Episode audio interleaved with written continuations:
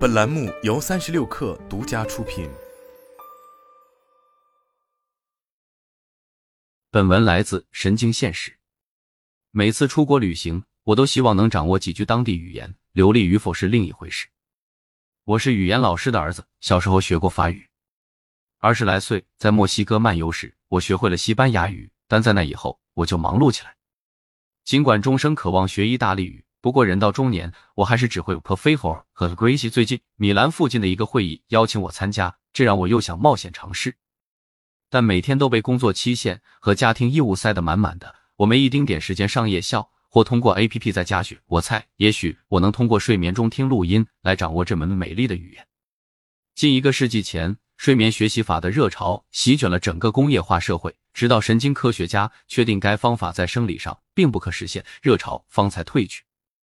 然而，今天越来越多的研究表明，当年那些神经科学家们或许错了。睡眠学习法似乎正走向复兴，科学依据比其前身要坚实得多。通过对睡眠进行一些工程性的调整或修正，我们可以最大限度的减少大脑每晚的离线时间，为吸收信息争取宝贵时间。经过许多夜晚，我们可以极大扩展知识和技能储备，甚或治疗顽固隐癖和心理创伤。但这一切都指向一个令人不安的问题：我们该欢迎还是害怕这种前景？如果我们利用睡眠来自我提升，我们是否会失去某些自身的本质？一由来已久的睡眠学习法，人类可以在睡眠中学习的观点，至少可追溯到圣经的时代。上帝让雅各布在梦中看到天使爬上天国之梯，从而瞥见自身命运。但从这个概念中赚钱的第一人是阿洛伊斯·本杰明·萨利格。一位生于捷克、居于纽约的商人兼发明家，于一九三二年获心理电话专利。这种留声机装有一个重复装置和一个小喇叭，可以放在睡眠者的床边，以耳语的音量重复播放口语录音。和他一起销售的还有一些唱片，唱片名包括《繁荣》《灵感》《正常体重》和《交合》。萨利格在最后一张唱片中庄严严肃：“我渴望一个理想的伴侣，我散发着爱的光芒。”我拥有迷人且有魅力的个性，我有强烈的性吸引力。如果这台机器的功能正如广告所言，那么用户醒来时就会充满无可阻挡的自信，准备大步流星的征服被其拣选的领地。心理电话的运作前提是人们在睡眠状态下和催眠状态下一样易受暗示。阿尔多斯·赫胥黎 （Aldous Huxley） 在他的反乌托邦小说《美丽新世界》中就曾采用了这个未经证实的理论。小说里，录音讯息用以训练熟睡的儿童，让他们形成一种缺乏人性、道德和情感的未来社会价值观。赫胥黎将其称为了睡眠教学法。书中一位自豪的官员说：“这种新方法是有史以来最伟大的道德教化和社会化力量。”尽管睡眠教学法从未在现实世界中用于大规模灌输教育，但它逐渐被广泛当成工具，用来传授新技能或改变不良行为。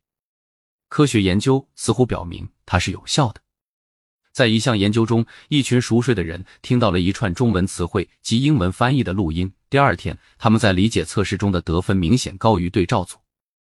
在另一项研究中，研究者对二十名有咬指甲习惯的男孩每晚播放三百次短语“我的指甲长起来苦得要命”，播放了五十四晚。试验结束时，据报道，百分之四十的男孩克服了他们的恶习。这种方法在苏联变得特别流行，据说整个村庄的人都在打盹时学外语。这种观念在上世纪五十年代迎来反转，那时候科学家们开始使用脑电图技术。有了这项技术，他们终于可以确定受试者是否真的睡着了，而不是昏昏欲睡或仅在闭眼休息。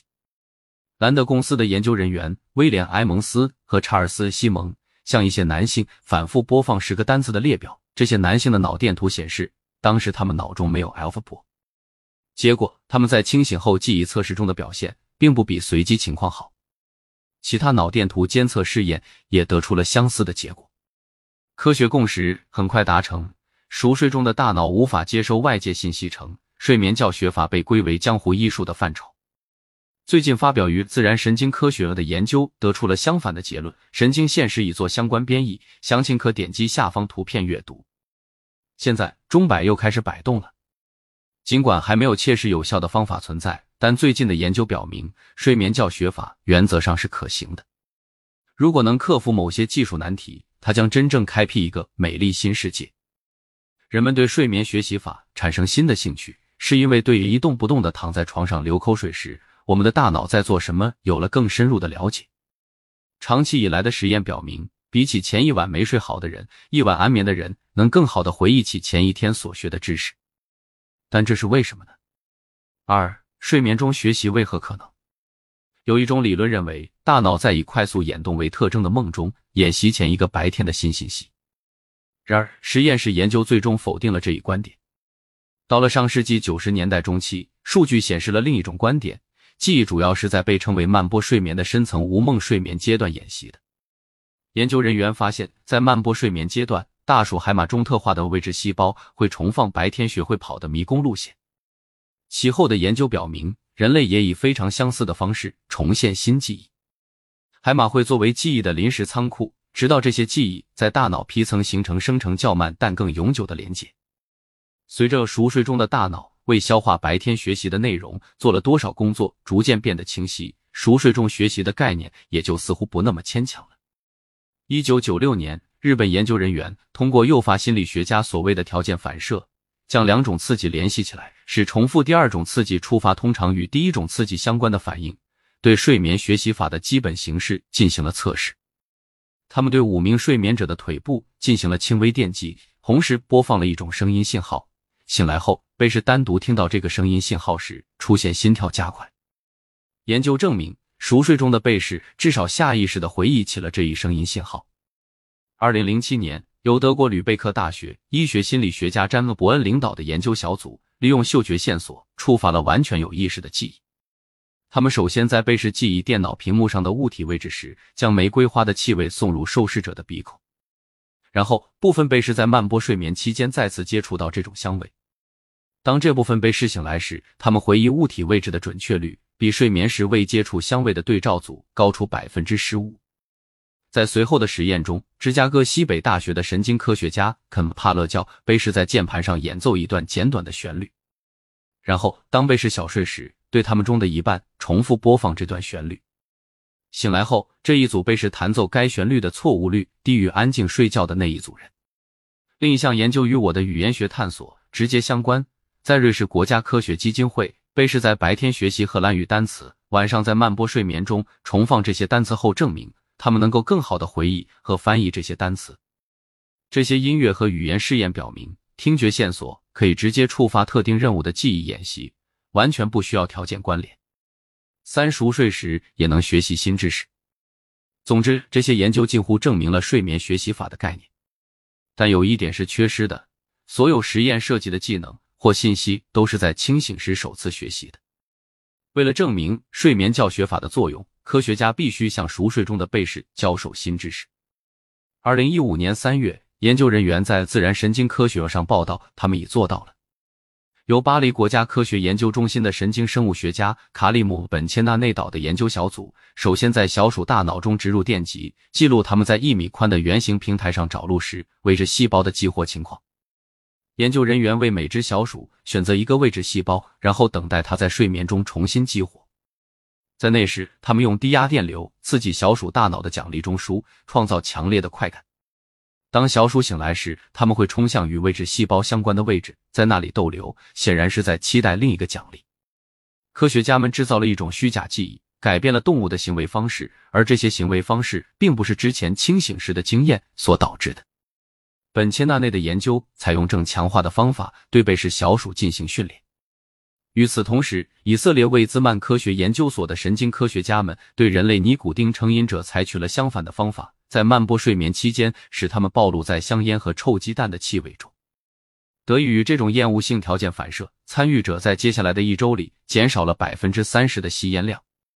而在美国西北大学神经学博士后凯瑟琳娜·豪纳设计了一种在慢波睡眠过程中消除负面关联的方法。首先，他向志愿者展示人脸图像，同时给予不愉快的电击。与此同时，他让志愿者暴露在薄荷、柠檬或松树的气味中。贝氏很快就学会了将人脸与疼痛联系起来，然后在他们睡觉时，好纳让他们单独接触这些气味。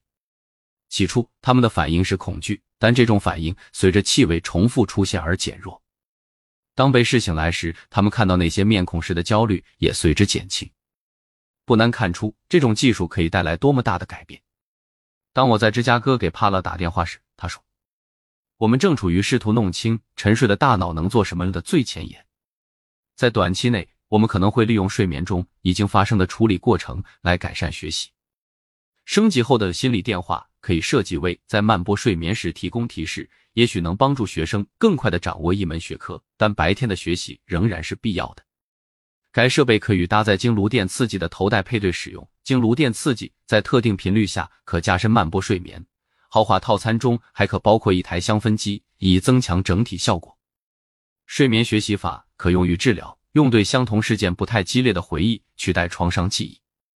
这可能需要药物来撬开神经闸门，让超级心理电话将内容直接输送到海马。加州大学伯克利分校的科学家们最近发明了一种方法。可以在被试观看视频时记录它的神经模式，将其转化为计算机代码，并生成原始图像的模糊近似值。也许有一天，这个过程会被完善和逆向工程化，为初学者提供了神经可下载的意大利语多媒体课程。这个方法的潜力是显而易见的，且不仅是对像我这样过于繁忙的语言怪才而言，各个领域的学生都能以比现在快一倍的速度达到熟练程度，并学到双倍的知识。任何人想要获得新的工作技能、掌握一门乐器或探索错综复杂的粒子物理学，都能以近乎神奇的速度轻松实现。那么代价是什么呢？但风险似乎也是显而易见的。睡眠教学法可能会破坏睡眠中通常会出现的恢复功能，例如修剪多余的神经连接，为即将到来的记忆腾出空间。经过一夜无意识考试后，第二天学习新知识可能会变得更加困难。睡觉时学习也会减少大脑用于巩固长期记忆的能量，也许会导致去年伊斯坦布尔之行的记忆被抹去。它可能会破坏神经胶质细胞夜间清理大脑代谢废物的功能，增加学习者患神经退行性疾病如阿尔茨海默病的可能性。睡眠期间，大脑会重新平衡免疫和内分泌系统，这就是为什么睡眠障碍与抑郁症、肥胖症、糖尿病、心血管疾病和癌症等疾病相关。摆弄大脑的控制过程可能会带来严重后果。此外，还必须考虑到不太明显的代价。我已经上了年纪，还记得智能手机出现之前的生活。那会儿，在一天中的某些时间，甚至连续几天失联，都是完全可以接受的。这种失联的宁静状态，现已成为了失落的伊甸园。如今，若我的编辑发来紧急询问邮件，我没有理由不在清醒时回复，但至少。睡眠时间仍是禁区，但在睡眠教学法盛行的未来，这种界限也可能消失。想象一下，你老板要求你在熄灯后将明早要报告的数据下载到大脑中。想象一下，你的同事们在墨菲斯城的怀抱里讨论他们追的电视剧。想象一下，你的脸书好友们会发布他们每晚学习普通话的最新情况。如果我们屈从于二十四小时可触达、可通信和可生产的要求，我们将牺牲什么？似臣服于睡眠吧，就像臣服于爱情。睡眠心理学家鲁宾的·奈曼在其著作《治愈之夜》中讲述了他小时候与母亲玩的一个游戏。他母亲会问：“世界上最好的东西是什么？”小鲁宾会大声说出自己的猜测，直到他说出正确答案。夜晚，奈曼的母亲曾在内粹集中营度过了四年。在那段地狱般的生活中，他学会了珍惜黑暗中的时光，将其视为应许之地。夜晚带来睡眠，奈曼写道：“这是每日重要的安宁。相应的，睡眠又是通往梦的天然桥梁，而梦境则为我们打开了一个神秘入口，通向一个更可塑的、更具同情心的现实。”奈曼观察到，这种敬畏在传统社会中很常见，但在被过度照明的西方，它几乎被抛弃了。我们大多数人认为夜晚是一种不便，而睡眠只不过是为第二天充电的一种手段。我们尽可能少睡觉，当睡眠不能如期而至时，就吃药让自己昏昏欲睡。然后我们用兴奋剂来弥补真正休息时间的不足。奈曼论证，我们以醒来为中心的世界观正在损害我们的精神、身体和心理健康。他认为，我们能通过恢复夜晚和夜间意识的神圣感来收获益处。当我问奈曼对睡眠教学法的看法时，他把它比作用做爱来消耗卡路里，或边上厕所边吃东西。他告诉我，睡眠是消化数据的时间，而不是摄取数据的时间。睡眠也是我们放弃昼伏夜出的追求，徜徉在内心隐秘中的时刻。奈曼说：“我们谈论坠入爱河和入睡，两者都需要一种沉浮。睡眠的主要乐趣之一是它把我们从时间中拉出来，进入一个每刻都是奖励的领域。相比之下，睡眠学习法则是拒绝进入无意识的睡眠状态。它代表了唤醒中心主义的终极目标，完全征服黑夜，把它变成一个完全可以利用的殖民地。在这样的环境中。”不戴耳机上床睡觉，就像出门不带手机一样不可想象。在世界的某处，一个新时代的萨利格肯定正在暗中策划从这样的场景中获利。我特此挂上“请勿打扰”的标志。拜托了，阿洛伊斯，让我睡觉吧。